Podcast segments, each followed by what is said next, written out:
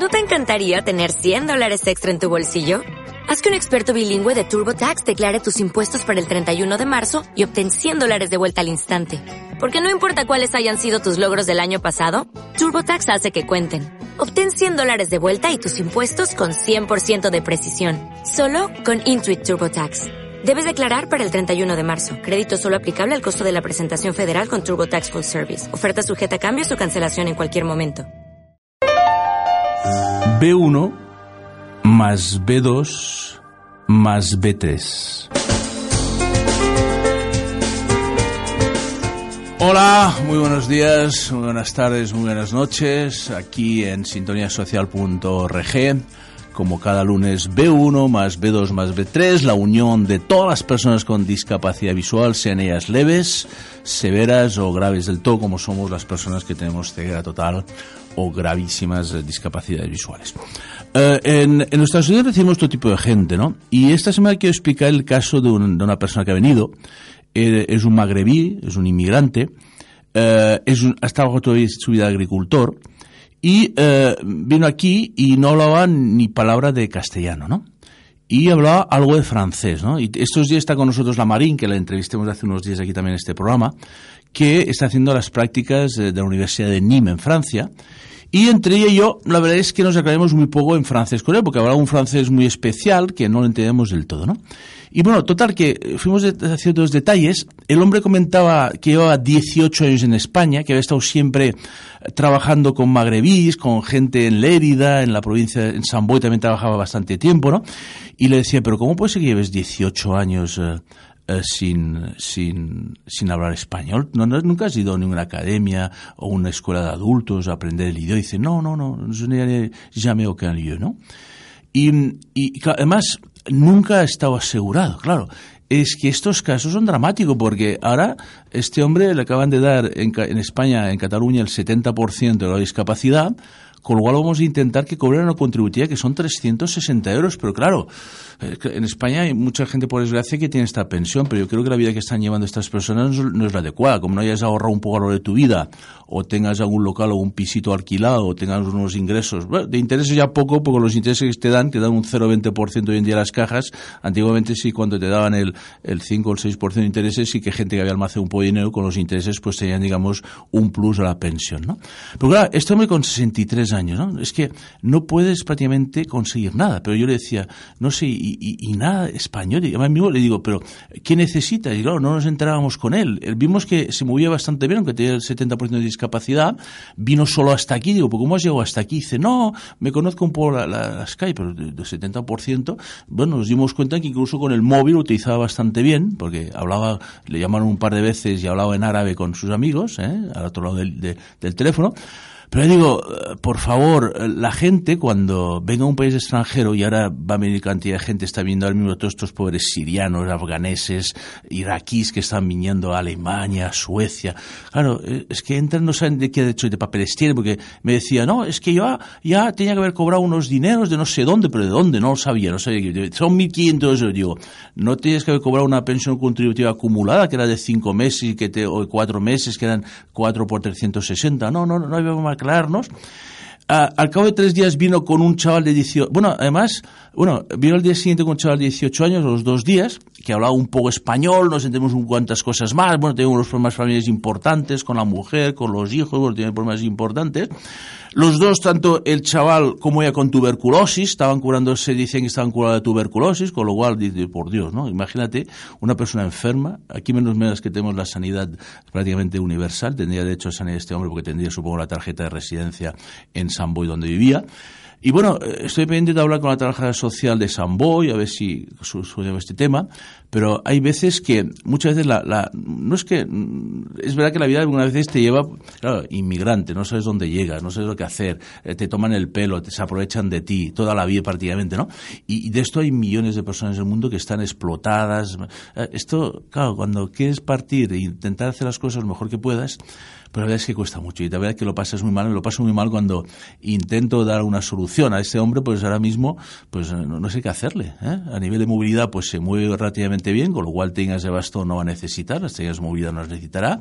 Tifotecnología tiene el móvil y no se sabe informática, ¿no? Pero claro, lo primero que le dije yo, vete a San Boy y aprende el catalán aunque sea, porque el catalán en, en Cataluña hay un montonazo de, de, de, de, academias, de escuelas, de escuelas de adulto, de incluso a distancia, se puede hacer un montón de cosas para intentar aprender el idioma, porque evidentemente sin el idioma realmente es que lo tienes muy difícil en cualquier país.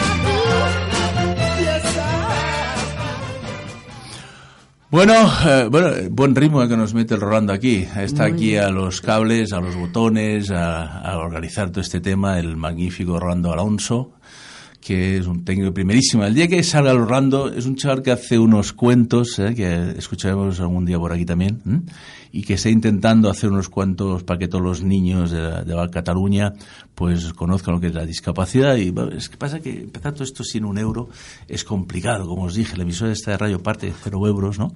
Y vamos poquito a poquito intentando poner la montañita a ver dónde llegamos. Me acompaña la Paquita García, que ya la conocéis. Paquita, buenas, buenas noches. Aquí estamos con este ritmo que nos mete el Rolando para que empecemos con optimismo, amigos, que empecemos pues viendo la vida en positivo, ¿verdad que sí? Y qué mejor que la música para conseguir esto. ¿eh, Me decías que estabas de acuerdo con lo que estaba comentando con el tema este de que el idioma es fundamental en un país. Es fundamental porque además, si, si además de todas las barreras que tenemos, tenemos las barreras idiomáticas, ¿cómo podemos acceder a las personas? Y este tipo de personas como el que acabas de explicar, supongo que lo que hay que hacer es ponerle en contacto con personas que le pueden enseñar el idioma sin cobrarle un euro. Porque claro, personas, por ejemplo, esto de la conversación con inmigrantes, que hay personas voluntarias que lo hacen, o algún casal, alguna asociación benéfica, o, aquí mismo a hacer algún tipo de tertulia, algún tipo de acto en el que él pueda ir eh, eh, aprendiendo. esto creo incluso que es la falta de información, porque actualmente, por ejemplo, hay asociaciones que hacen intercambio, ¿no? Por ejemplo, tú le enseñas a uno el árabe y el otro te enseña el castellano, ¿no? o el catalán, ¿no? Y entonces Es cuestión de, conocer gente, o por ejemplo, apuntarse voluntario en una asociación, si solo con el contacto. Pero yo me imagino qué nivel de inquietamiento hay de que en 18 años, por ejemplo, no haya contactado prácticamente nunca con españoles. Esto es porque mm, le debe fallar un poco el la empenta, el empuje que decimos, perdón, ¿eh? una catalana del empuje. Pero fíjate que ahora mismo eh, el David Cameron dice que si no sabes el idioma inglés a no sé cuántos meses, que echa a la gente, que parece un animal, ¿no? Pero claro, eh, tú mismo, vas por, fuimos nosotros cuando estuvimos en Berlín, me acuerdo, que nos comentaban que en los barrios turcos, por ejemplo, que hay mucho turco en Alemania, hay mucha gente que está toda su vida y no entra en contacto nunca con la, gente nativa del país, está siempre con su gente, con sus tiendas, y eso me parece muy negativo, ¿no? Porque lo importante es la interrelación entre todos nosotros. Los árabes yo pienso que tienden un poco al, al clan, ¿no? A aislarse y no tomar contacto con el entorno. Es que, claro, ¿cómo los vamos a integrar si nos integran ellos? Ah, eso es complicado. Son ellos que han de hacer el esfuerzo. Ahora mismo, por ejemplo, los chinos estamos detectando que están montándose unos barrios en Santa Coloma y tal, ¿no? Que, que se lo hacen todo ellos prácticamente, ¿no? Tienen sus tiendas, sus comercios. Por eso, y bueno, los chinos se van extendiendo y, no solamente tienen sus propias tiendas, sino que las suyas y las nuestras, como aquel que dice. Se quedan con todo, pero bueno, te digo, la es tema de integrarse, ayudarse unos a otros, ser solidarios. Y yo creo que hay que buscar la solidaridad, ¿no? Y hay que buscar, de una manera o de otra, salir de, de aquello que, que, te hace sentir mal. Nosotros hacíamos un curso aquí de interculturalidad que le hacía la Asociación Provence de, del Raval, es una asociación de inmigrantes que hay aquí en el Raval, un barrio eh, conflictivo que hay aquí en Barcelona por, otros muchos temas, no únicamente la inmigración, hay muchos otros temas que hacen del Raval un, barrio un poco característico. Pues eh, era un curso guapísimo porque pasaban cada media hora y que pasaban para aquí sudamericanos, magrebis, chinos, sé ¿no?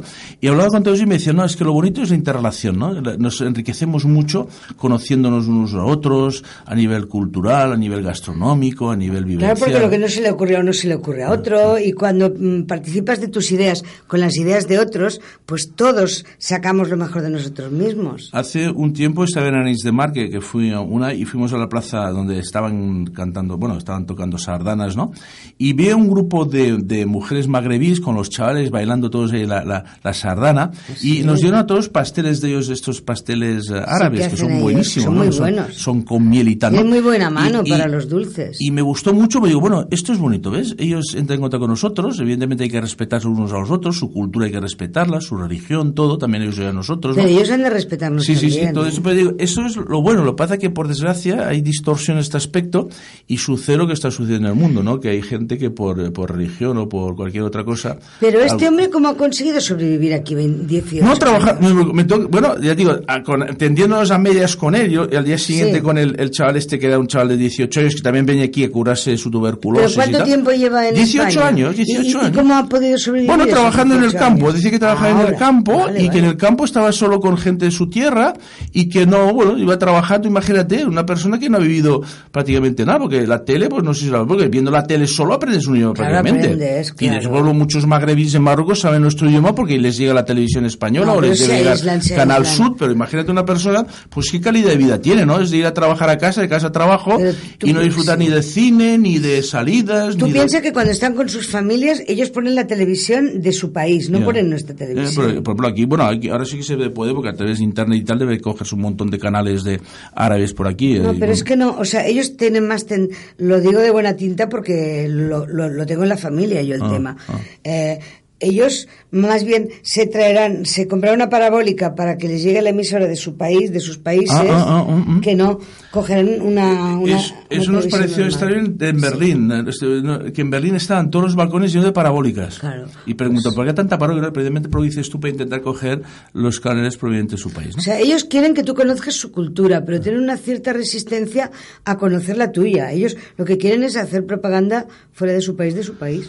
Bueno, venga, temas importantes. Bueno, Paquita, mm, has venido aquí, me has comentado que quieres hablar cómo afrontar el sufrimiento. Bueno, yo quería, si me lo permitís y si el tema os parece interesante, pues hacer un, poquitín de, psicología en este apartado que hace Manel sobre las técnicas y la vida diaria y tal. Yo quería introducir un poquito una vertiente, aunque no soy profesional de la psicología, pero como paciente de una enfermedad de nuestro siglo que se llama ansiedad, os tengo que decir que las personas con discapacidad visual, sea grave, leve o menos leve, pero cuanto más grave, más, pues tenemos muchos motivos para padecer de ansiedad, porque a todos los factores que pueden predisponer a la ansiedad a cualquier otra persona, como el estrés, las presiones sociales, los complejos de inferioridad y tantas otras causas que abocan a este, a este conjunto de síntomas, se le tiene que añadir el, el, bueno, el añadido, valga la redundancia, de la discapacidad visual. Y os voy a comentar un poquito, muy brevemente, cuatro pinceladas de mi, de, mi humilde historia, porque como yo, hay muchas personas que habrán pasado por circunstancias parecidas. Pero el proceso de cómo salir de esa ansiedad es lo que yo quisiera aportar por si le puede servir a alguien de algo. Porque creo que muchas veces hay cosas que son muy evidentes y por evidentes que sean, nos pasan desapercibidas. Hablamos, Paquita, de que eh, cuando una persona le, llega una discapacidad severa a la vista, tiene que hacer la, la, palabra clave es el ajuste, ¿no? El ajuste de discapacidad. El ajuste, pero claro, siempre tenemos que ir por el mundo ¿Mm? demostrando superioridad. O sea, a nosotros siempre se nos exige más que al resto de las personas. Si yo voy, por ejemplo, a, un, a una clase, soy estudiante, y no demuestro unas buenas calificaciones, algo que haga que mis compañeros se fijen en mí, yo es que no voy a salir con bien, voy a estar arrinconada, los profesores no van a entender que yo tengo una discapacidad por comodidad, porque es lo, que lo más lo más inmediato, lo, lo, intuitivo, no se van a dirigir a mí y yo voy a, a, tener una vida fatal como estudiante. Y eso en el trabajo lo mismo. Si yo doy a entender que tengo una capacidad Mm, igual o superior a una persona vidente, voy a poder trabajar. Pero como no, o sea, una persona normal y corriente que no quiera demostrar nada y que diga, oye, a mí que me dejen tranquila, como ciego se lo va a pasar muy mal. ¿Qué quieres decir? Básicamente, que hemos de sobresalir el, Hemos de sobresalir, al menos es la experiencia que yo tengo. Como no sobresalgas, no tienes nada que hacer en la sociedad. Y eso te, da un, un, plus de estrés impresionante, porque tú en el colegio tienes que pensar que si no tienes buenas notas, mal. Los profesores no van a hacer el sobreesfuerzo que requiere tener una persona ciega en casa. Si tú cuando estás en tu trabajo no, no rindes más de lo, de lo que rinden los demás, tampoco vas a hacer nada, no te van a contratar y así eso en todo. Entonces, claro, yo por ejemplo, si me permites, o sea, yo desde muy pequeña tuve una vida complicada porque mis padres eran muy pobres y aparte de ser pobres, el hecho de tener una persona ciega los desbordó por completo y no sabían absolutamente qué hacer conmigo. Entonces, cuando mi madre se encontró aquí en la clínica, en una clínica muy famosa de Barcelona, y se encontró sí, en la clínica Barraquer. Y se encontró con que le dijeron que no había solución para mí, la mujer se bloqueó porque en el pueblo tenía tres hijos más que la estaban esperando y llevaba tres meses conmigo. Entonces me acogió una familia que tampoco tenía mucho bienestar económico, pero Mm, se hicieron cargo de mí primero por tres meses y al final la cosa se alargó 20 años. ¿Qué implicaba todo esto? Que desde muy niña me vi separada de mis hermanos, de mis padres. Me vi con unas personas mucho mayores que yo que no, no podía jugar porque no había niños.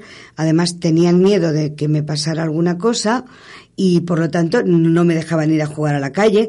La, los niños y niñas del barrio también tenían mucho miedo que me hiciera daño, lo cual era una superprotección tremenda, con lo cual yo no desarrollaba, estaba como muy paradita. Y cuando fui al colegio a aprender a leer y escribir en un colegio especial, en el colegio de sordomudos y de ciegos de la caja de pensiones, pues me encontré con que yo no podía jugar como mis compañeras porque estaba débil, porque estaba aislada, porque no era una niña que hubiera tenido un entorno como los demás. Y eso empezó a desencadenarme ansiedad. Luego un, un acontecimiento familiar, un, un, suicidio que viví muy, de cerca, pues hicieron que yo ya empezara a notar en el estómago esa, esa agitación, eso que, que, esos temblores, esos sudores, y cuando fui adolescente, claro, me tuve que enfrentar con la superación, con esto que acabo de explicar, del sentimiento de la superación personal, que tenía que demostrar siempre más, más que los demás, y lo hacía y lo conseguía sobresalir,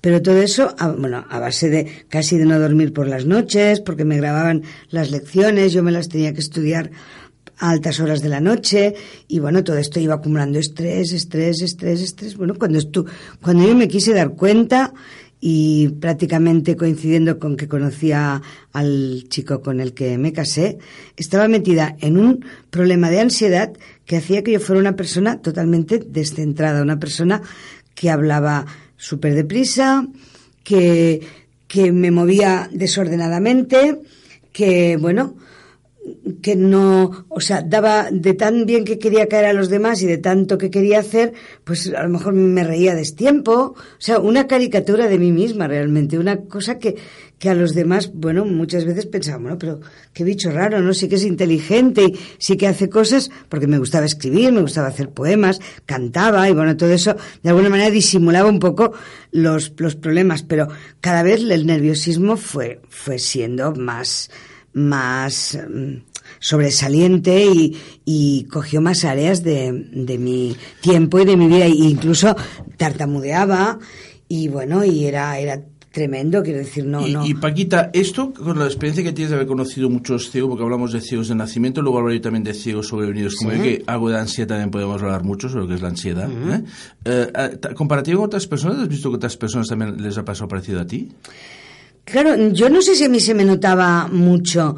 Yo quizás no lo he notado tanto como me lo notaba a mí misma, pero sí que hay, sí que hay ansiedad. Cuanto más un poco de, desenvuelta está la persona, cuanto más súper protegida, más ansiedad, porque tiene miedo a cualquier cosa, a hacerse daño, a, a, que los demás noten que no puede competir. Y esto, los miedos traen aparejada, claro, la ansiedad y el miedo están íntimamente relacionados. Entonces, bueno, yo, yo me casé, tuve dos niñas y bueno, mmm, tuve que afrontar lo que es llevar una casa sin poder uh, que nadie me, me, explicara nada porque tenía miedo a que me hiciera daño, estuve siempre muy súper protegida, incluso yo no andaba sola porque el miedo que tenía también, o sea, los demás tenían miedo, pero yo que tenía más miedo que ellos, porque precisamente por la ansiedad. Y bueno, cada vez peor, cada vez peor, y todo culminó cuando eh, la persona con la que me casé, pues un día mmm, decidió tomar otro camino y, me dejó. Y entonces ya sí que caí en picado. ¿Y qué pasó? Que empezaron a darme fármacos para la ansiedad. Y bueno, yo me tenía que ausentar del trabajo porque tenía ataques de pánico. Me iba al médico, me daban la baja, Amsun Lesbi por aquí, Tranquivacin por allá. Y yo cada, vez peor, porque cuando se me pasaba el efecto de los medicamentos, pues me encontraba cada vez peor. Y un día me di cuenta de que esto me llevaba, pues, me llevaba al final, me llevaba al abismo, porque o, o yo un día no podría soportar la ansiedad y haría un disparate, me suicidaría, o bien los mismos fármacos acabarían conmigo porque cada vez tenía más, el problema más, más evidente, más acusado, ¿vale? Mm. Y entonces empecé a hacer una cosa que fue enfrentarme conmigo misma y decir, a ver, realmente, ¿qué es lo que te pasa? Y no pasó en un día ni en dos, ni en tres. O sea, empecé a escuchar música relajante, empecé a coger libros de, de crecimiento personal, de Luis Hay, de Leadbeater, bueno, de, de autores antiguos y modernos. Pero sobre todo empecé a meditar. O sea, con la respiración abdominal, lo que es la meditación, con unas músicas de estas que más que música son sonidos naturales, y poco a poco en mi interior se fue encendiendo una lucecita. Entonces me di cuenta de algo que parece muy obvio y que no fue de un día para otro, sino que se fue produciendo de una manera muy, muy, muy, muy paulatina, pero que dio al final como consecuencia el cese casi total de mi ansiedad. Y es unas cuantas cosas muy importantes. Primero, no somos nuestros pensamientos, no somos nuestros sentimientos, no somos nuestras emociones, no somos nuestros deseos. Y ahora cabe preguntarse, ¿qué somos? Somos el observador, la persona que va experimentando todas estas cosas. Si cuando pienso que me están haciendo daño, y yo reacciono a este daño que me están haciendo, me parece que soy yo la que reacciona. Pero en cambio, no soy yo, es una emoción pasajera. Si yo en vez de coger esa emoción y empezar a darle vueltas, y empezar a pensar, y empezar a agrandarlo, y empezar a decir, qué, qué horror lo que me han hecho, y empezar a días y días y días comerme la cabeza, si en vez de esto, yo, como si fuera el foco de un ordenador, traslado el foco a, tareas, a acciones, a cosas muy concretas, que puede ser una labor de punto, que puede ser escuchar la radio con concentración, que puede ser pasear, que puede ser conversar. Ese pensamiento, como por arte de magia, se va a marchar y yo me voy a liberar de ese pensamiento. No lo voy a hacer el primer día, ni el segundo, ni el tercero. Es un aprendizaje, pero tengo que observar este pensamiento y tengo que dejarlo ir, tengo que soltarlo. Y lo mismo con los sentimientos. Tengo ganas de llorar, no porque la gente me haga daño, sino porque en un momento determinado estoy obedeciendo a un impulso, a una emoción. Este llorar en un momento determinado me hace bien, en otro momento determinado si abuso de eso, si me dejo llevar demasiado, me hace mal, pero también es pasajero.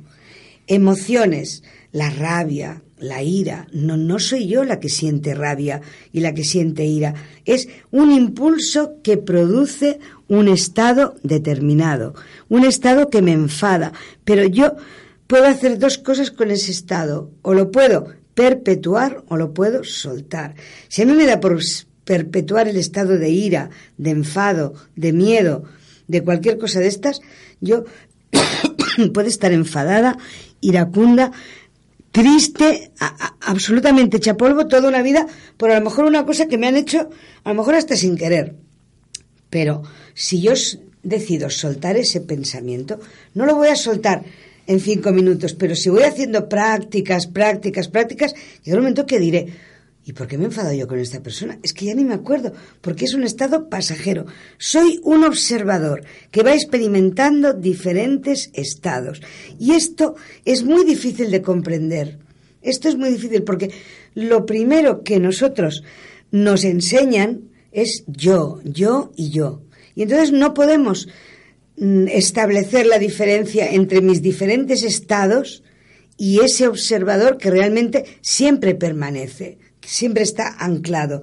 Y a lo mejor este ser, este observador, puede estar triste porque se le ha muerto alguien, o porque ha tenido un revés económico, o porque un amigo le, le ha fallado. Pero en el momento que deja pasar esa sensación, este señor está anclado y vuelve a ser feliz otra vez. Esto parece una cosa muy muy simple y en cambio es muy, muy, muy compleja. A mí me costó mucho darme cuenta y me gustaría poder preguntar a otras personas si tienen la amabilidad de, de escribirnos un email o, o, de contactar con nosotros de alguna manera, a ver si realmente esto que yo digo es tan obvio o si les ha pasado a ellos también. Porque a lo mejor yo creo que estás descubriendo algo que todo el mundo ha descubierto ya. Luego, por ejemplo, por lo tanto, por lo mismo que yo eh, acabo de decir, es evidente que las emociones no pueden ser nuestras guías. Cuando nosotros estamos en la vida tenemos que tener un objetivo concreto. Entonces, ¿qué pasa? Que mis ganas de leer, mis ganas de oír música, mis ganas de comerme un pastel, me van a distraer de mi objetivo como a Caperucita le iban distrayendo las florecillas del bosque, sin darse cuenta de lo que ella tenía que hacer es llevar el pastel a su abuelita, y si no el lobo podía venir y se, y se la podía comer. Una cosa tan simple como eso. Yo tengo que tener un objetivo en la vida, o el objetivo de la persona con discapacidad visual, evidentemente, es poder vivir su discapacidad sin, mm, sin, sin sufrir demasiado. O sea, poder aprovechar todos los recursos que tiene a su alcance, pero esto ha de ser un objetivo. No se puede distraer pensando, Dios mío, qué mal, qué mal estoy, que yo antes veía y ahora no veo. O no, no se puede distraer de su objetivo, pues sencillamente solamente oyendo música o pasándolo muy bien con amigos. No, no, tiene que tener su objetivo complejo en la vida, un, objetivo. Yo tengo que liberarme de los problemas que me produce mi discapacidad visual y la manera de conseguirlo es sabiendo que yo puedo hacer esto, pero el que puede hacer esto es el observador, es el ser que permanece y las emociones que voy experimentando al día a día no me van a dar esa capacidad. Soy yo, el observador, el único que la tiene. pero, eh, Paquita, la situación es la que hay, ¿no? Por ejemplo, chavales jóvenes ahora mismo que, que, que tiene unas dificultades laborales impresionantes, que no llegan al objetivo ese que planteas tú, gente por ejemplo que estudia economía o estudia psicología y que se ven muchas veces relegados a trabajos mucho más, mucho menos cualificados, ¿no? Claro. La, la constante, siempre, lo que dices tú, de que la gente siempre con este tema de pobrecito, que lástima, que desgracia, ¿no? ¿Mm? Claro, eso añadido a, a la, yo creo que también eh, el, el, ir por la calle con bastos también te da mucha ansiedad y la ansiedad es que es, yo también la he tenido, a, a, la he tenido cuando me, me, que me quedé ciego también, ¿no? Es que es muy jodido porque parece que te estás muriendo, es que Sí, te mueres, ¿no? es por que, eso, por eso, ya, por ya me eso. estoy muriendo y no me queda nada, ¿no? Por porque se te exacto, acaba, ¿no? exacto. Y, y el pecho te empieza a pegar cascadas Sí, sí, y, sí, y eso sí, no sí, se va. ¿no? Entonces tú lo que aconsejas básicamente es... Yo eh, empecé por la meditación. Yo empecé por eh, sentarme en una butaca y decir, bueno, si me muero aquí mismo, pues ya me recogerán. Pero yo ahora voy a forzarme a escuchar música relajante, que lo que mejor me fue a mí era los, los pajaritos, el mar y tal. Voy a empezar a respirar lenta y profundamente, hinchando el, el, el- abdomen. Voy a empezar con un minuto porque primero es que no te puedes estar ni quieto. O sea, primero los fármacos no se pueden dejar de golpe, es evidente. Un- Uno está yendo al médico cuando tiene ansiedad y él, el médico le, le está dando unos fármacos. Pero cuando uno poco a poco va experimentando, claro, es la fuerza de voluntad como todo. No, no puedes decir, bueno, esta ansiedad se me va a marchar en cinco minutos. No, no, yo me siento en una butaca, me pongo música relajante, me pongo a meditar y me voy a proponer que poco a poco la ansiedad tiene que desaparecer porque el problema me lo estoy buscando yo con preocuparme, con ocuparme de las cosas del futuro y del pasado y no viviendo en el presente. Por lo tanto, voy a plantearme como objetivo prioritario no preocuparme, ocuparme. Pero eso es muy, es muy difícil, Paquita. Incluso, por ejemplo, yo, por ejemplo, yo, por ejemplo, unas veces, cuando voy por caminos que me conozco, no tengo ningún problema, ¿no? Eh, Me conozco Claro. mi bar y tal. Pero cuando estoy en un sitio que no me conozco, que te- muchas veces veo que no pasa nadie, estoy un rato ahí solo y tal, y la ansiedad me empieza, ¿eh? Me empieza a dar un poco...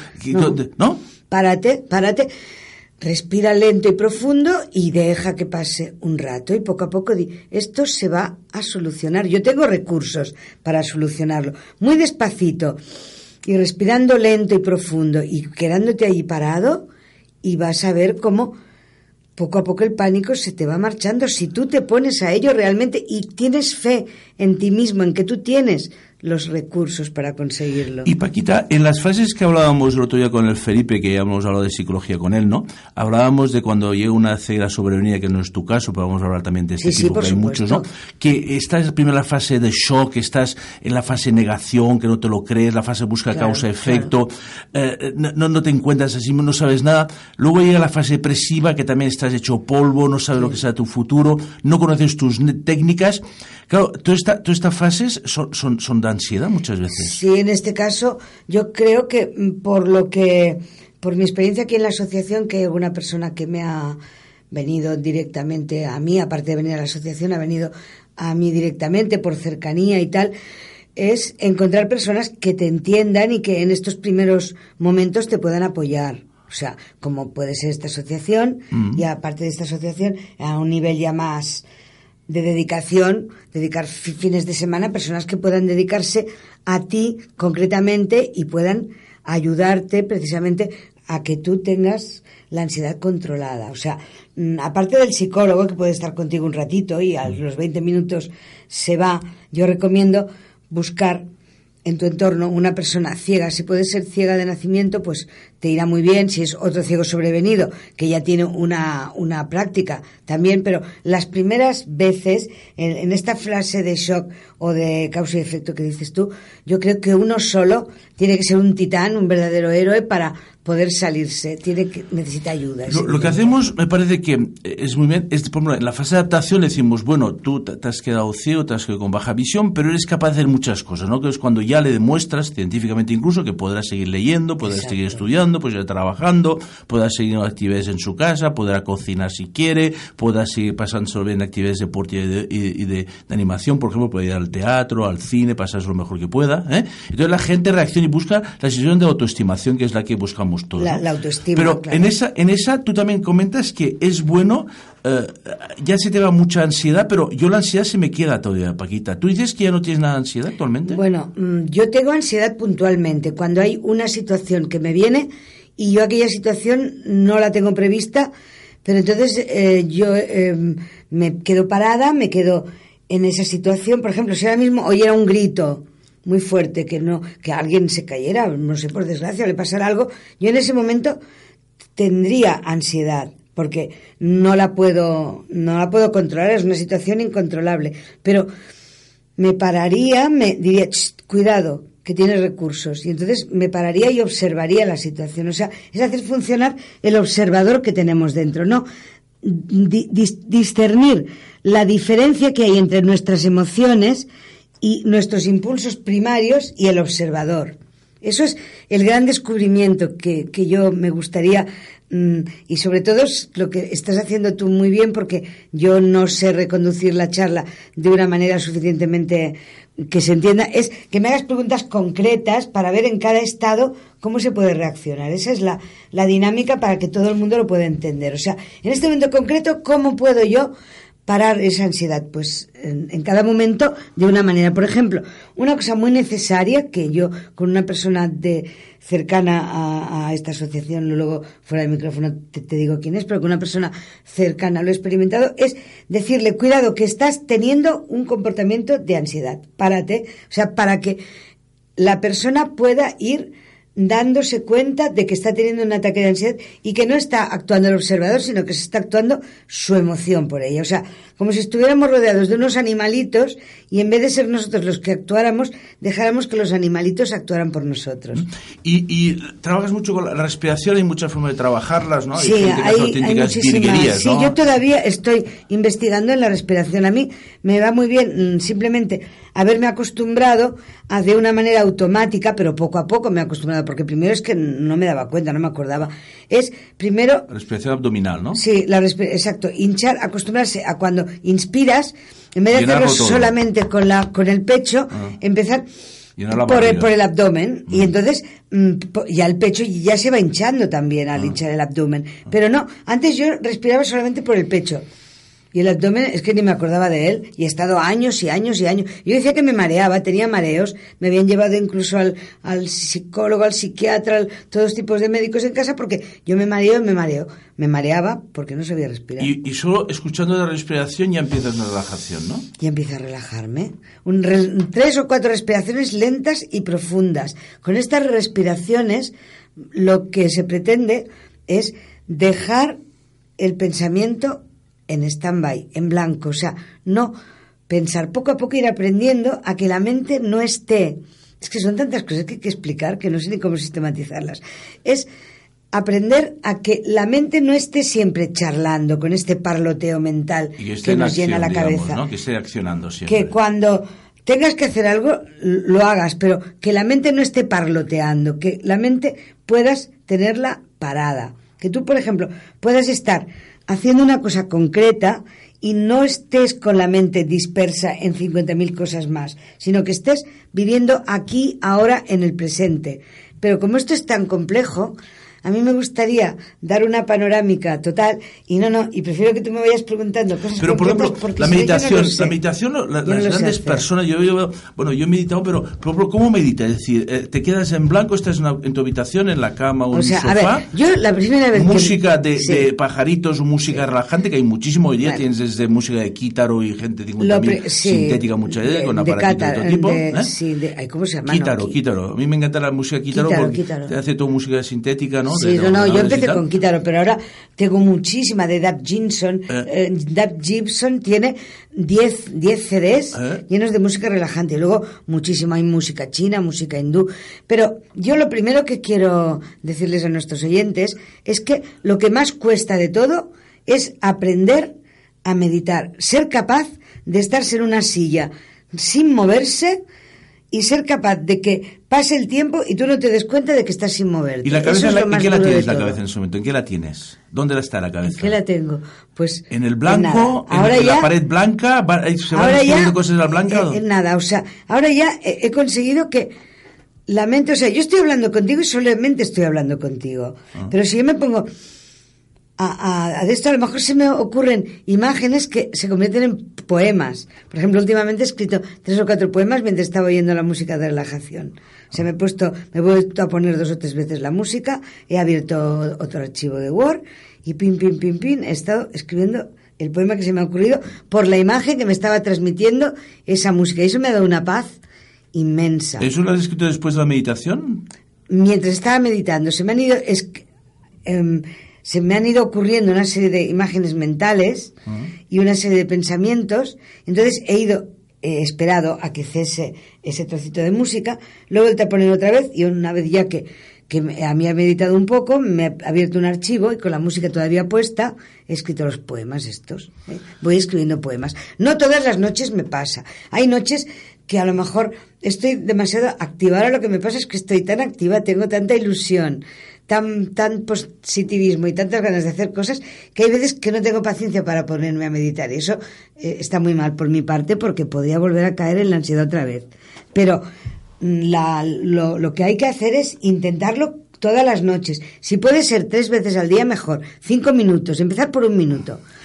Seguir por dos, por tres, por cuatro, por cinco, hasta que poco a poco te vas dando cuenta de lo que significa para ti la meditación. Cada uno hará el proceso a su manera, pero Dime otra cosa para que yo pueda desarrollar más esto que estoy diciendo. No, en principio, eh, en la meditación dices, eh, ¿buscas el blanco total o puedes dejar pensar cualquier pensamiento que hay por medio? Como te decía, vas pueden pasar pensamientos. Vas dejando que, o sea, te vas dando cuenta de que va a venir un pensamiento y en vez de eh, dejarte llevar por ese pensamiento, te, te, imaginas una elipse, por ejemplo, y lo, y lo tiras fuera de la elipse, fuera, fuera. Lo mandas como, incluso con, la mano estoy haciendo yo la señal ahora de como si te diera una, una patada con la mano, Manel, pum, con el pensamiento, porque yo necesito hacerlo de una manera física, de alguna manera, al no ver, no puedo hacerme una imagen visual, y entonces lo hago con la mano, hago así, fuera, pum, como dándole un puñetazo al pensamiento y me vuelvo a quedar otra vez con aquella paz. Y, con y eso, Paquita,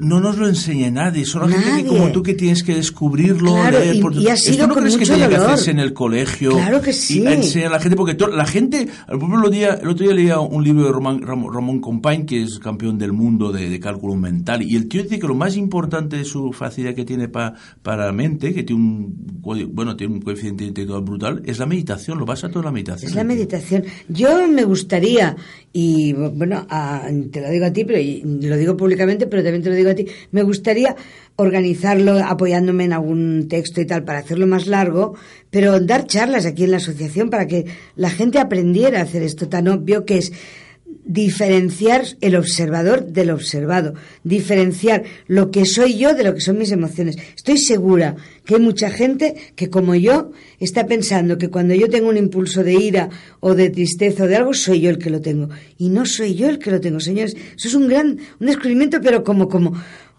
puede parecer una obviedad, pero es tan importante como cuando se descubrió la rueda. es, algo fundamental. ahora mismo repasando la vida de uno, ¿eh? aquellos momentos en que mm, ves, estás trabajando, por ejemplo, y ves que no, no, no tienes el nivel necesario, como empiezas a cometer errores, ¿no? Porque debido a tu problema visual pues ya se te empiezan a cruzar. y viene mucha gente aquí a la asociación, Paquita, que me dice, no, es que ya, ya se me están cruzando los números en la pantalla del ordenador. Y a ti mismo te debe de pasar al bueno, bueno, lo mío ya, lo mío no tiene explicación. Es decir, yo, por ejemplo, tú imagínate ir a hacer la mili con retinosis inventaria, ¿no? Claro. Ahí, por no reconocer. 150 guardias, ¿eh? Con el setmen, el chiringuito aquel que para llegar al chiringuito me las deseé, me las veía, ¿eh? Porque era todo oscuras, ¿no? Con lo cual hacía acordándome de cómo era de día, porque yo de noche no había ni torta, ¿no? Claro, ¿Eh? pero fíjate. Y el médico diciendo que no tenía nada en la vista, engañándome durante más de ocho años de vida, diciéndome que no tenía, ¿no? Y luego en la caja, ¿no? Claro, eh, cuando estaba en la caja, claro, yo veía que, que, que, que no, no, no, no, no veía las cartillas, en aquella época, me acuerdo que la gente se hacía con, con cintas de tinta, ¿no? Y claro, los compañeros utilizaban mucho la cinta y la cambiaban pocas veces, con lo cual eh, el, el nivel de tinta de la cartilla era muy flojo, no se veía prácticamente nada, era el residuo, ¿no? Cada vez que veía una cartilla de estas con poca tinta, hostia, no veo, maldita sea, ¿no? Al compañero le preguntaba, yo tuve que, porque tenías que poner la última cantidad y la fila, donde la fila la veía bien porque estaba escrita en la cartilla, pero las últimas cantidades... Yo pienso que esa fase es la más penosa de todas y aquí cabe aprovechar para decirles a las personas que empiecen a tener estas dificultades que no vacilen en decirlo, que no pasen por esta fase, Claro, que, claro, no, claro. que no se lo Pero- permitan pero, a sí mismas. Es decir, es lo que pasa que nosotros hemos eso es horroroso. Tú imagínate entrar a una discoteca también, digo, ir a las discotecas y tener que demostrar lo que dices tú, que yo era válido de la discoteca cuando yo no podía ser válido porque yo no veía a la gente. Es decir, me veía un tío de frente y venía que los come y dice, dice, hola Pepe, hola no sé qué. Y dice, yo, ¿quién es? Si es el Pepe o quién es la Manol, yo tengo ni idea de quién es esta tía ni este tío.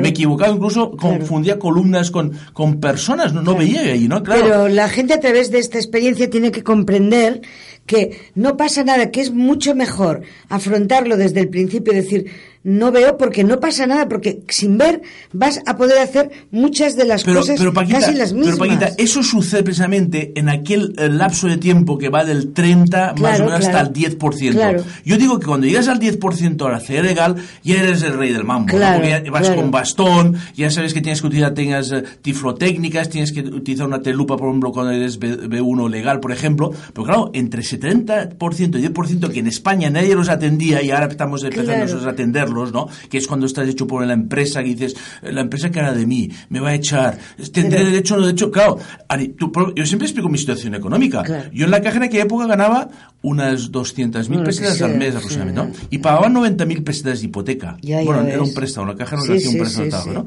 Claro, a mí sí me queda la total, que es la que me decían la caja que tenía derecho, porque la empresa, la caja me desvió una empresa que se llamaba Medicaria, que estaba en el Pasar Permañera aquí en el Paso de Gracia, que me hicieron, fui allí, me hicieron una revisión completa, me miraron el corazón, el oído, digo, no, oiga, yo lo que tengo mal es la vista, La ¿sabe usted? vista. El corazón, gracias a este momento, en aquella lo tenía bastante sí. bien, y los oídos también los tenía bien, ¿no? Me dijo, usted tiene hecho la total, ¿no? Y claro, la total era un 55% del sueldo hasta los 55 años, en el que puedo tenía 30 y pocos años, ¿vale? Le dice, hostia, Claro, me quedo con 100.000 pesetas de, de, de paga, tengo que pagar 90.000 pesetas de hipoteca, con 10.000 pesetas no vivías, claro, ¿qué iba a hacer en mi vida? En aquella época, bueno, en la 11 me dijeron que veía demasiado para estar todavía afiliado en aquella época, en aquella Claro. época trabajaba en la 11 únicamente los afiliados. ¿No? 30%, Hasta que ¿no? imagínate que Claro. decides, bueno, estoy tan hecho polvo en la empresa que dejo, me, voy a, me la voy a jugar, ¿no? Me voy a jugar. Tienes que jugártela y bueno, al final salió bien, salió... la- pero claro, Sí, sí. es que la gente, esto lo hemos ganado con estas asociaciones que están apareciendo de baja visión. Pero es que ¿no? se considera como si una persona que tiene un 30 o un 20 fuera una persona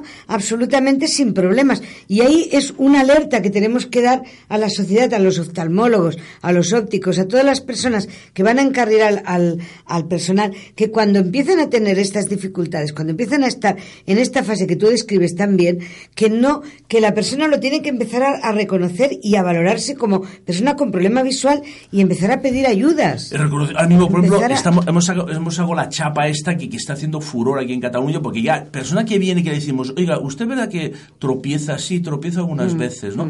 Cuando va el, te- el autobús lo reconoce, no, no, tengo que pedir ayuda y la gente me mira como, como bicho raro, ¿no? Claro. Yo, pues mire, ponga usted la placa, que no te comentar en este programa, que hace poco fuimos con la Ana a, a Madrid y es una guapada, Paquita, ¿eh? Claro. Fuimos a, a comer ahí al mercado de San Miguel, ahí al lado de la Plaza Mayor de, de- de Madrid, ¿no?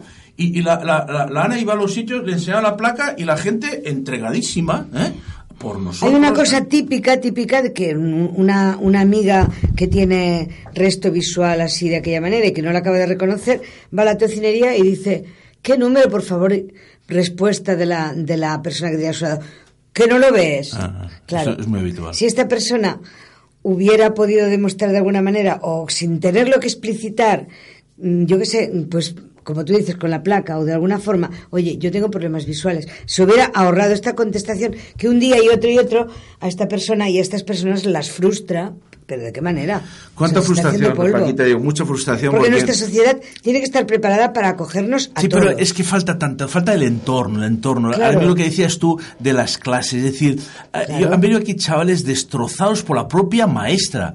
Yo me acuerdo un chaval que vino aquí que no era de nuestro colectivo, que era tartamudo, que el mal parido de- del, profesor le hacía leer cada mañana, a primera hora de la mañana le hacía leer un texto al tartamudo delante de todos los restos de, de los amigos y la gente se burlaba de él. Ese chaval estaba hecho polvo. Yo pasé por el problema del tartamudeo y se me reía todo el mundo. Sí. Me hacían, me hacían burla hasta que un día una persona muy famosa en aquellos tiempos, el señor Viñas, porque me llevaban a la campaña de los señores Dalmau y Viñas en los años 58, y me dice, Demóstenes se curó el tartamudeo metiéndose una piedrecita en la boca. Y lo hice. Y dejé de tartamudear. Todavía en un momento determinado que se me escape el control, me puede pasar, pero de la tartamudez que yo tenía a como hablo actualmente hay un Solo por ejemplo, el, un mundo, el, ¿no? el, presidente, que también vendrá por aquí, lo traeré un día en el otro programa de Sensafain de Lucra, que es el presidente de, de, la Fundación de Personas con Tartamudez, me explicaba que es que hay gente que está llegando al suicidio en estas situaciones, ¿no? Porque claro, le cuentan el chiste fácil. Yo hay unos cuantos tartamudos por la radio. A veces, para no tartamudear, lo que hago es coger aire y pararme un poco y entonces mm, parece como que no encuentre la palabra, pero en realidad es porque estoy viendo que voy a tartamudear porque el problema sigue ahí, lo único que pasa es que yo misma lo voy controlando. Bueno, Paquita, lo de hacer cursos aquí ya lo sabes, tú lo planteas y ponemos claro. aquí lo que tú quieras. Yo, en principio, el Felipe ya ha hecho Sí. varias conferencias. Yo hago cada Sí. año hago tres Pero sobre ansiedad te habéis hecho alguna? Bueno, bueno eh, sobre yo, por ejemplo, yo hago tres cursos al año aquí. Sí, Son los que más o menos estoy preparado porque me leí un libro de, de un tal Tutal que me gustó mucho, que era Adaptación y Autoestimación en la ceguera. Es un libro que lo tenéis en la 11 si queréis, el libro hablado. Y me atrevo a hacer el curso de autoestimación y... Y te basas un ay, poco- Bueno, me baso en el libro completamente, poco, ¿no? explico el tema del cociente aquel de éxito pativo por perspectivas, que en nuestro caso casi siempre está desequilibrado, porque eh, tiene que estar equilibrado uno para tener una buena autoestimación. En nuestro caso, muchas veces este cociente está desequilibrado, porque tú te planteas en la vida, pues tener unos estudios, tener Claro. una- un piso, eh, relacionarte sentimentalmente con alguien, ¿no? ¿Vale? Y luego, pues, pro- pro- proyectarte a nivel laboral, yo quiero ser, pues, tal cosa en la vida, y estudias para ello, te esfuerzas, ¿no? Y en nuestro caso, muchas veces, pues, la, la, la pareja no es la que tú deseas, o Pero la pareja que tú fíjate, quieres te fíjate, esto, esto también lo he considerado mucho y a través de una frase que me dijo una vez un psicólogo cuando yo pasé por una época difícil. ¿Y para qué vivir? Vivir para vivir, dejarse fluir, sí, sí, no tener esas metas tan fijas, sí, sí, pero- sino eh, estar atento, un momento, a lo que la vida te va presentando, te, te va poniendo por delante. Hay una serie de señales que si somos sensibles nos van marcando el camino. A lo mejor yo re- re- resulta que quiero cantar, porque me gusta mucho cantar, pero resulta que mi, mi meta en la vida no es cantar, es corregir libros, vamos a suponer. Pues yo, la vida me va dando una serie de señales y yo tendré que aceptar esas señales. Porque si yo quiero controlar la situación, la mitad de las veces me voy a frustrar. ¿Por qué me voy a encaminar a tener una pareja? A lo mejor la vida no quiere que yo tenga una pareja. A lo mejor yo creo que de alguna manera no voy a decir que estemos predestinados. Yo creo que el hombre es libre, pero libre hasta cierto punto. Para que el hombre pueda ser completamente libre, tiene que tener controladas las consecuencias de sus acciones. Y de momento que yo sepa, las consecuencias, si yo tomo un camino, no sé exactamente dónde me va a llevar ese camino. No, o sea, que son trenes solamente... que, son trenes que te pasan y conoces un tren Exacto, y aquí claro. sabrás cómo acaba, pero no sabrás cómo pero no, no sabrás, otro tren. claro, no sabrás. Entonces, yo si por la experiencia que la vida me ha dado, me doy cuenta de que si yo me he empecinado en hacer algo contra viento y marea, pues muchas veces la vida no me lo ha dejado hacer porque resulta que la vida tenía otros planes para mí. O sea, yo soy libre a medias, pero la vida también tiene su parte y eso es duro, ¿eh? Porque todos venimos con ganas de y nos y nos sobre todo la educación que nos dan Sí, es muy- está encaminada Sí, a que sí. hagamos una serie de cosas Mm, concretas, mm, mm. pero es que no es verdad, o sea, luego la experiencia te dice no, o sea, El triunfo, siempre y- el triunfo, no saber cosa, absorber el fracaso, por cosa. ejemplo, que es algo muy importante, saber absorber el fracaso, por ejemplo, que nadie nos lo enseña. Una cosa muy importante, el hecho de que yo crea una cosa no quiere decir que aquello sea verdadero. O sea, yo tengo que mirar si es ver, si aquello que creo es real o no es real. A veces, por lo- porque yo creo una cosa, creo que la realidad está con aquella cosa. Y no, yo muchas veces he puesto mira, mi mira eh, en, en una cosa porque me ilusiono con mucha frecuencia con todo lo nuevo. Tengo esa, esa característica. Y me ilusiono y me meto. Ay, mira, esto será fantástico. Luego resulta que, Que es no. un camino sin salida. Entonces, esto es muy importante. O sea, no todo lo que creemos es verdad. Y ni todo lo que sentimos, ni todo lo que pensamos. O sea, es la acción, la auténtica guía para la persona es actuar en el presente y conocer las señales que la vida nos va poniendo delante y ser dúctiles y dejarse fluir. Esto, el Tao, los, los chinos, el camino del Tao, ¿no? El Tao, que es lo es todo, que es el principio, el fin y lo es todo. O sea, de ahí he cogido yo esto de dejarme fluir como los ríos. O sea, hay, hay, hay civilizaciones que esto lo están alcanzando mucho mejor que en Occidente, ¿verdad, Paquita? Hombre, mm, lo que pasa es que habría que fusionar Oriente y Occidente, porque esa pasividad que les da el creer en este tipo de cosas también hace que no progresen adecuadamente como progresamos nosotros. O sea que si pudiéramos unir el progreso occidental con las creencias orientales, yo creo que tendríamos la manera mm, perfecta, Del, bueno o, más cercana a la perfección del ser humano ah. hay que unar todo no puede ser que porque estás espiritualmente muy realizado, yo que sé, por la calle, pues... No tengas una sanidad como Dios manda o tengas una atención educacional. O tengas los muertos como aquel que dice por la, en la calle, no. o sea, ni una cosa ni la otra. Tenemos que estar equilibrados sobre todo vivir aquí y ahora, el presente, no angustiarse ni por el pasado que ya se fue, por lo que te ha dejado, ni por el futuro que aún no ha venido, que no sabes lo que te va a dejar. Y, Paquito, cuando uno tiene problemas como nuestras asociaciones, que tienes que pagar al día siguiente la nómina y alquiler y ves que la sanidad no te paga y todo eso también... No pues entregarlo todo al universo. Al universo. decir, el, porque nosotros somos el ejemplo, o sea, estamos al borde de. Muchas veces he pensado que estábamos al borde del abismo, ¿no? no, eso, es muy fácil. llevamos 22 años. Eso se lo decía y, y, salimos siempre, ¿no? Claro. No sé cómo salimos, ¿no? Pero, hostia, cuando estás metido y, y ves que eh, tienes que cobrar tal cosa, la eh, eh, me, me, tardó casi una subvención importante, tres años en pagar, maldita sea. Tenemos que hacer Pero tú tenías, en el fondo, una fe en que el universo aquello lo iba a solucionar de alguna manera. Lo, tengo, bueno, lo que tengo clarísimo es que va a salir salir bien, ¿vale? Al final saldrá bien. Y si no soy yo, saldrá bien uno que venga a continuación, porque estamos haciendo la sustitución. Hasta el día en, que el universo deje de necesitarnos, por la razón que sea. El día que el universo deje de necesitarnos es cuando nos precipitaremos en el abismo. Pero, ojalá... Pero Paquita, por ejemplo, ahora mismo mucha gente... muchos años. Pero, por ejemplo, Paquita, ha habido mucha gente ahora mismo que, por ejemplo, se ha ilusionado con un negocio, con un emprendimiento. Bueno, ahora mismo dice que cada 10 emprendimientos fracasan 9, Exacto, Ahí está. Esos 9 son gente que ha puesto todos sus ahorros, ha juntado todo, ejemplo, todos los sueldos de, del paro, lo ha juntado en un solo pago para poder eh, han invertido en aquel negocio, se desvive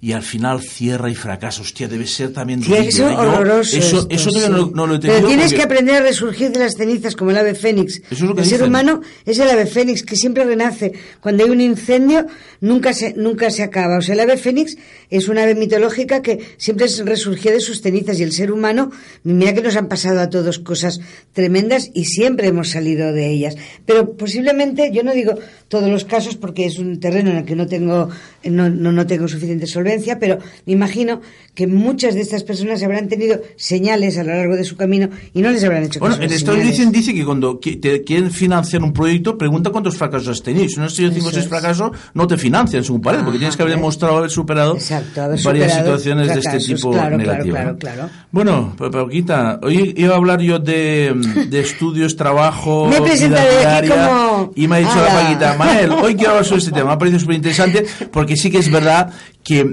se pasa muy bien. Y más, no sé por qué, Paquita, pero hablando mal, las hostias te vienen de todos los lados. Yo las dos o tres veces que lo he pasado muy mal, el año 89, me, mi chica me dejó por una serie de motivos, no vamos a hablar sobre este tema. El trabajo me quedé sin trabajo. me, quedé, ciego, ¿no? El año 2005 también lo pasé muy mal. Eh, hubo un timo aquí en la ah, sociedad, un tío que nos timó un montón de pasta, que nos hicieron una jugada.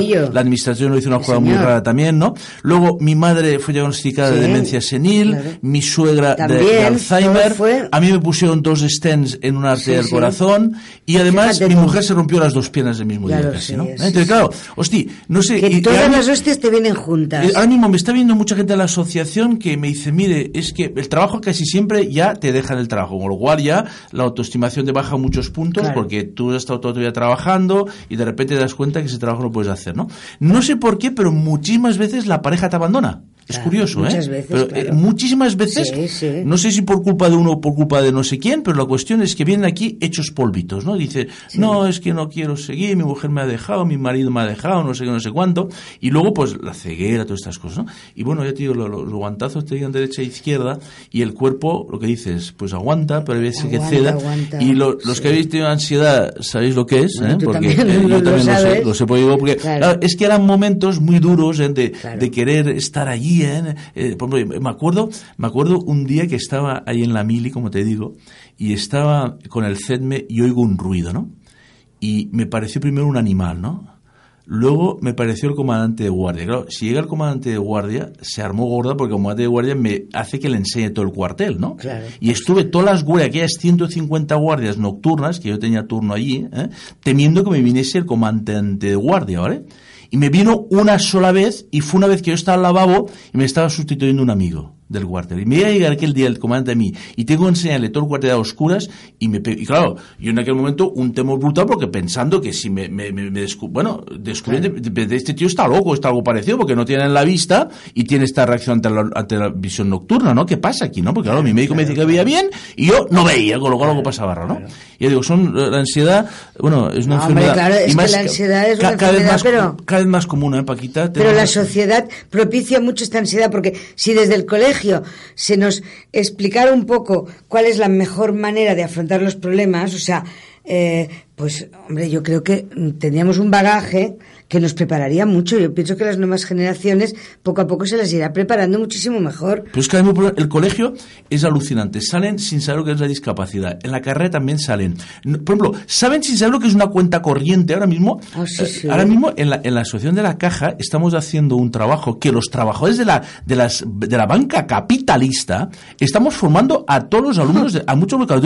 Oiga, por favor, me parece que no es correcto, pero sin embargo está permitiéndose que la- la- la- los bancos capitalistas, ¿eh? Pues oiga, oiga, yo me gustaría que hablasen del, del comercio justo, de la banca ética, del tercer sector, no más únicamente del aspecto capitalista, porque el aspecto Claro, capitalista claro. es muy a saco, ¿eh? Claro, Y los bancos van muy a saco, ¿eh? Si cogemos esta teoría de vida, pues vamos mal, ¿no? Con lo cual ya te digo, es un tema de que, bueno, son temas que aquí hablamos muchas veces también. Pronto la, banca ética se, se acabarán imponiendo otros modelos. Bueno, es la que se tendría que imponer, porque tú dices, oye, si yo pongo mi dinero en una banca comercial, ¿qué hago? Pues mira, que un tío que es bastante pobre, por cierto, supongo que un botín o alguien de estos, ¿no? Joder. Pues está a forrarlo más, ¿no? O un, un fondo de inversión. Si lo pongo ahora mismo, pero claro, ahora mismo la banca ética catalana tiene una sola oficina. Mientras que las bancas comerciales tienen miles de oficinas, ¿eh? Aunque aquí que todavía, todavía tenemos la suerte de que, bueno, la Caixa es muy criticable, pero sigue invirtiendo 500 Sí. millones de euros Sí, sí. al año en temas sociales, que también de unido lo que estamos Por lo haciendo. menos, Mesa. por lo menos eso es algo. Bueno, Paquita, me ha entusiasmado Vale, el pues. programa. Los cursos, yo me apunto el primero. ¿eh? Tienes un alumno rápidamente si quieres hablando de estos temas. Relajaciones, digo, hago mucha control mental, todas estas cosas, ¿no?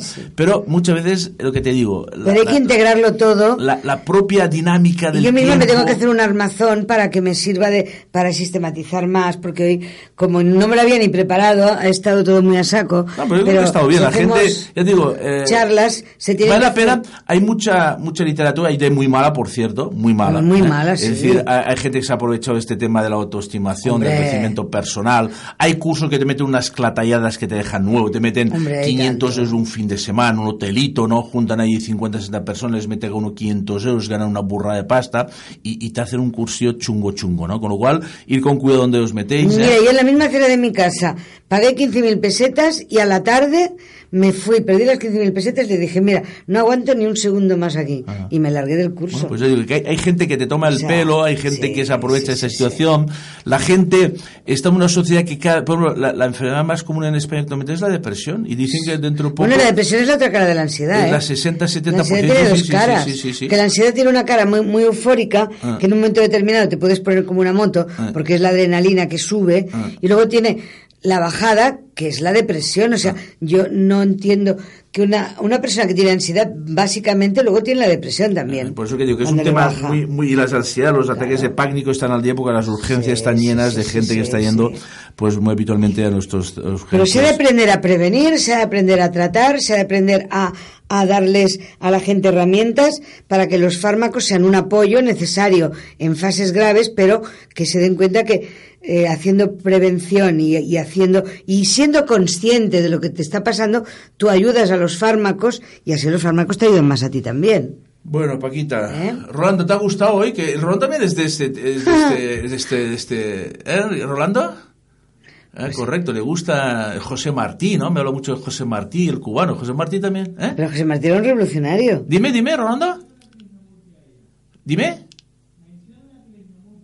Ah, Krishnamurti. Krishnamurti. ¿Eh? No, José Martín era un el, el fundador de no sé qué, un, un revolucionario cubano muy Sí, importante, sí, un, sí. un señor muy importante en Cuba, que yo no, no me ahí he leído sobre él, pero mi memoria para Sí, pero estas que le gusta No, no, el Krishnamurti, yo, yo tengo los libros de Krishnamurti. Eh, está bien. Ya eh. cerrado. Yo tengo un montón que me los tengo que leer porque es que yo no llego. Krishnamurti es tan elevado porque te hablan de una libertad tan total que no te tienes que agarrar a nada. Yo estas Bueno, cosas eso no las ya toco son- porque ya- eso ya son palabras mayores. Esto vamos al Nepal o nos vamos por Pero el Tíbet. ay, me gustaría algunos- hacer algún retiro de estos. Podemos hacer una caminata por, por el Nepal ese Oye, ¿eh? ¿quién me ha dicho a mí? El otro- eh, ayer, en, el sábado que estuve con Cex.cat, me dijeron, ¿tú vas al Camino de Santiago? Digo, oye, yo no sé nada del Camino de Santiago, tú claro que voy, pero ¿cuándo? Y dice, en septiembre quieren ir el Manel y no sé qué, pero que, ¿quién lo ha oído esto? Eso se está montando. Ah, se está montando Se ya. está montando, bueno, apúntate, el ¿Dónde, Quique lo está dónde? llevando. No, pero, pero todavía no, no han enviado ningún email, ¿eh? No, no, el Quique, Ah, bueno, vale. habrá- ya te lo he comentado ahora, pero en principio estamos intentando montar un camino de Santiago para el próximo mes de septiembre intentaremos montarlo. ¿eh? Vale, pero ¿Vale? Yo, yo quiero ir. Bueno, pues ya, ya Hombre. veremos cómo va. No, pero quiero decir que, que eh, pero esa persona que lo que lo comentó, mm, quiero decir, lo dijo así como una cosa, digo, que es muy raro que yo no me haya enterado, digo, esto Bueno, pues eso lleva tiempo poco un comentándose. Porque parece que hay Sí. tantas noticias paquitas. Claro, ¿eh? claro, claro. Pero, pero, ya, me, me- lo te- Bueno, ya no estamos en antena, Eso ¿no? me ha preguntado, ¿habéis presentado ya el, el, el Braille Book? Digo, pues sí, ya ha pasado, porque el Braille El Book lo presentemos sí, y le encantó, por cierto, Claro. a, la, a la Paquita, que también vendrá Sí, por aquí el Carlos, el Carlos Mo- Modoley para Modoley. explicar este sistema de lectura en Braille, ¿no? Lo te me preguntaba también sobre los magnéticos que vienen aquí hace el tema de la casa domotizada, pues también ha pasado, porque hace unos meses que hicimos, hay muchas noticias, temas científicos, no paramos enviamos información a los socios, ¿no? Aparte de todas las actividades que vamos haciendo aquí sucesivamente en la asociación. Venga, Paquito, muchas gracias. Estaremos aquí en Pues- este programa de tanto en tanto. ¿eh? Vale, pues gracias a Y vosotros. Rolando, gracias ¿eh? a nuestro técnico y a todos los ya sabéis, aquí nos reunimos unos cuantos amiguitos y en el futuro haremos debatitos. ¿eh? El, De eh, sí. el próximo jueves me parece que viene un, un representante político de, de aquí de las Corts para hablar. Sabéis que ha pasado por aquí ya Ciudadanos, el PSC, Esquerra Republicana y bueno, hablaremos de temas de lo de aquí, lo de allí, lo de todo el mundo. Oye, las tertulias que están tan de moda. Sí, sí, pero nosotros estas tertulias Sí. políticas no nos gustan, ¿no? Eso que cada uno ya sabes por qué bando va. No, haremos tertulias un Se poco pueden más- hacer sobre temas sociales Sí, también. Rolando, chao, goodbye. Paquita. Adiós, Hasta otra, adiós. bye, adiós. Say goodbye to all your buddies. Say hello to your new